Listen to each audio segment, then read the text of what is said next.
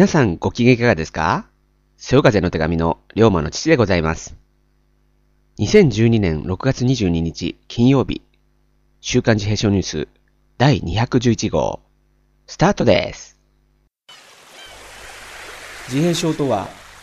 社会生活や対人のコミュニケーションをうまく行うことができない発達障害です先天的な脳の障害であり親の育て方や環境により引き起こされるものでは決してありません。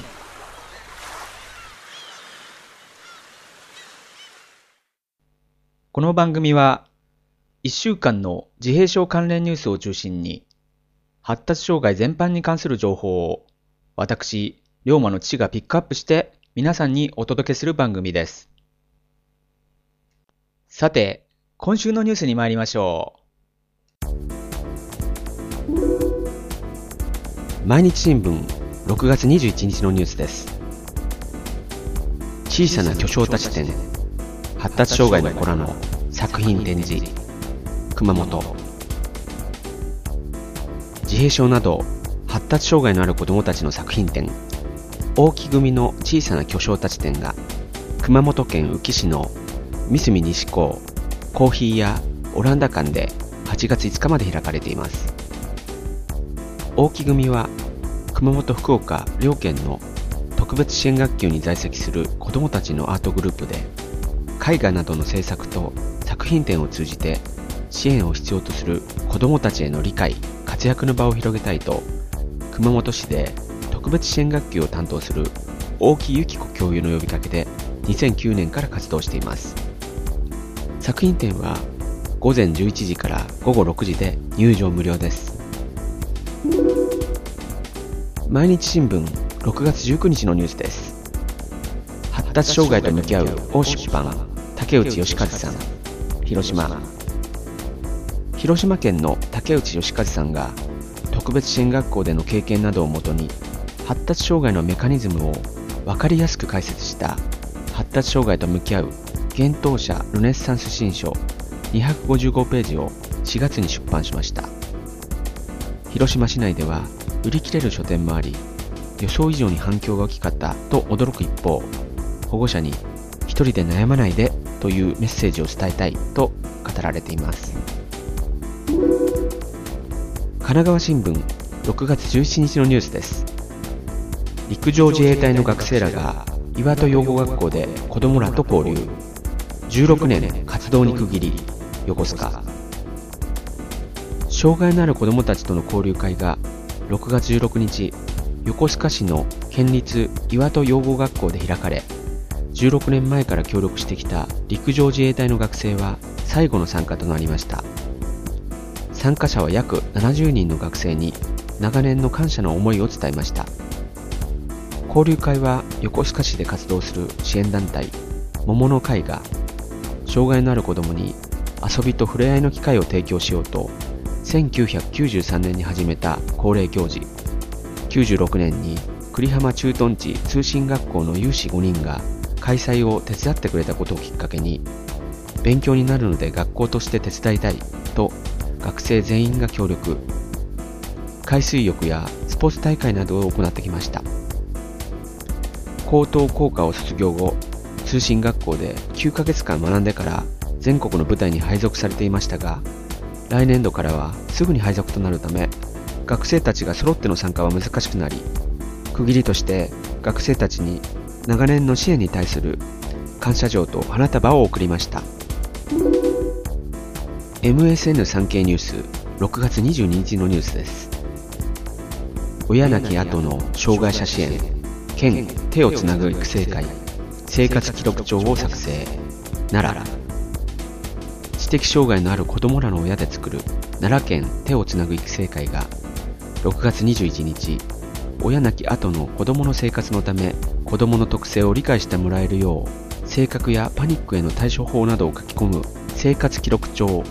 奈良ハートハートを作成したと発表しました。昨年3月の東日本大震災をきっかけにいつ何時我が身に何が起こるかわからないと感を持った同会の親たちが記録帳を作り始めました。記録帳は30ページで子供本人の名前や健康状態、性格など基本情報のほか日常生活、他者との関わりの様子など支援者の理解が深まるよう記述欄は多岐にわたっています。特にパニックが起こる条件や対処法など他者が対応しやすいよう詳細に書く欄もあります。記録帳は同会にて実費で入手可能です。NHK ニュースウェブ6月20日のニュースです。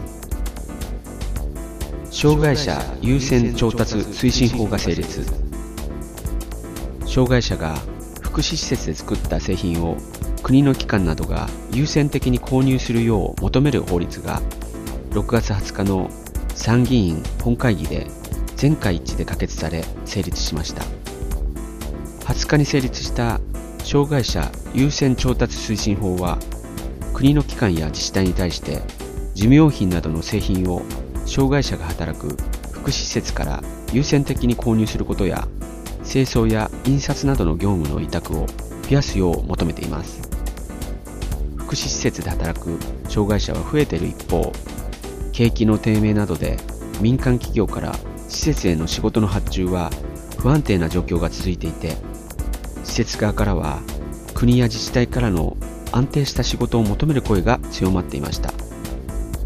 平成21年度に国が福祉施設から製品を購入したり業務を委託したりした総額はおよそ3億円にとどまっていてこのうち厚生労働省が2億円余りとその多くを占めています。法律の施行は来年4月からで全ての省庁と自治体などは福祉施設からの製品の購入や業務委託についての計画を毎年作り実績を公表することが義務付けられます。ダイヤモンドオンライン6月21日のニュースです。発達障害の人々が運営するブックカフェ根っこカフェで自分らしく働く若者たち。階段を上がると発達障害などの書籍が並ぶ棚や正面にスクリーンなどが配置された店内にほんのりコーヒーの香りが漂う。ここは都内でも珍しいコミュニケーションが苦手という人たちや社会に馴染めない人などが集まるブックカフェであり IT やアートなどの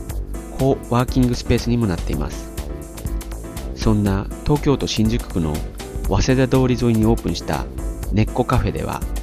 大人の発達障害などの当事者たちがブックカフェを運営しています。カフェタイムは毎日12時から18時。フリータイムの18時から22時には居場所として開放されています。以上今週のニュースをお伝えいたしました。個々のニュースの詳しい内容はブログ自閉症ニュースライブラリーをご覧ください。そよ風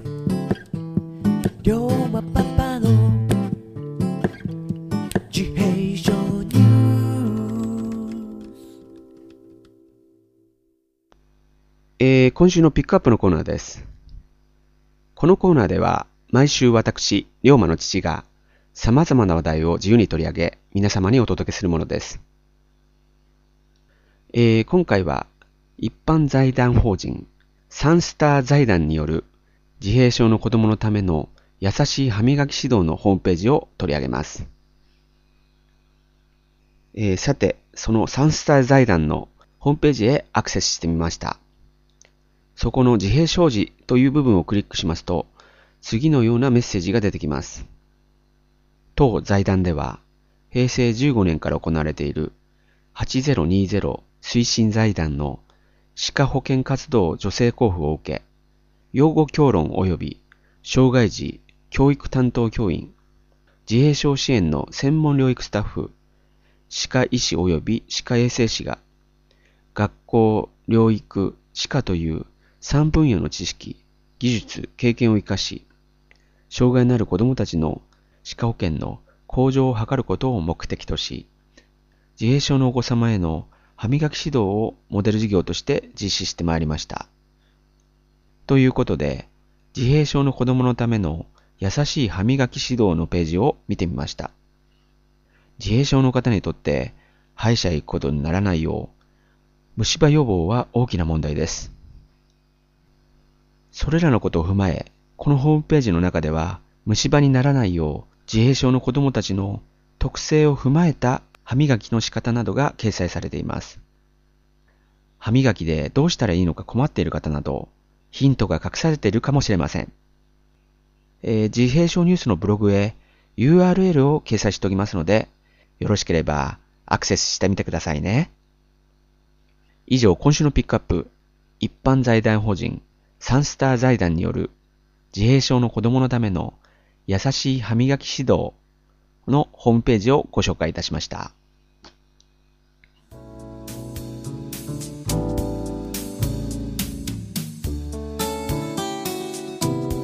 さて、そろそろお別れの時間です。次回の212号のポッドキャスト配信は、配信開始5年を迎え、重要なお知らせがあります。それでは次回は2週間後の7月6日金曜深夜。2週間後もよろしければ、またこちらでお会いしましょう。以上、ポッドキャスターは、ホームページ、そよ風の手紙の龍馬の父でした。さようなら。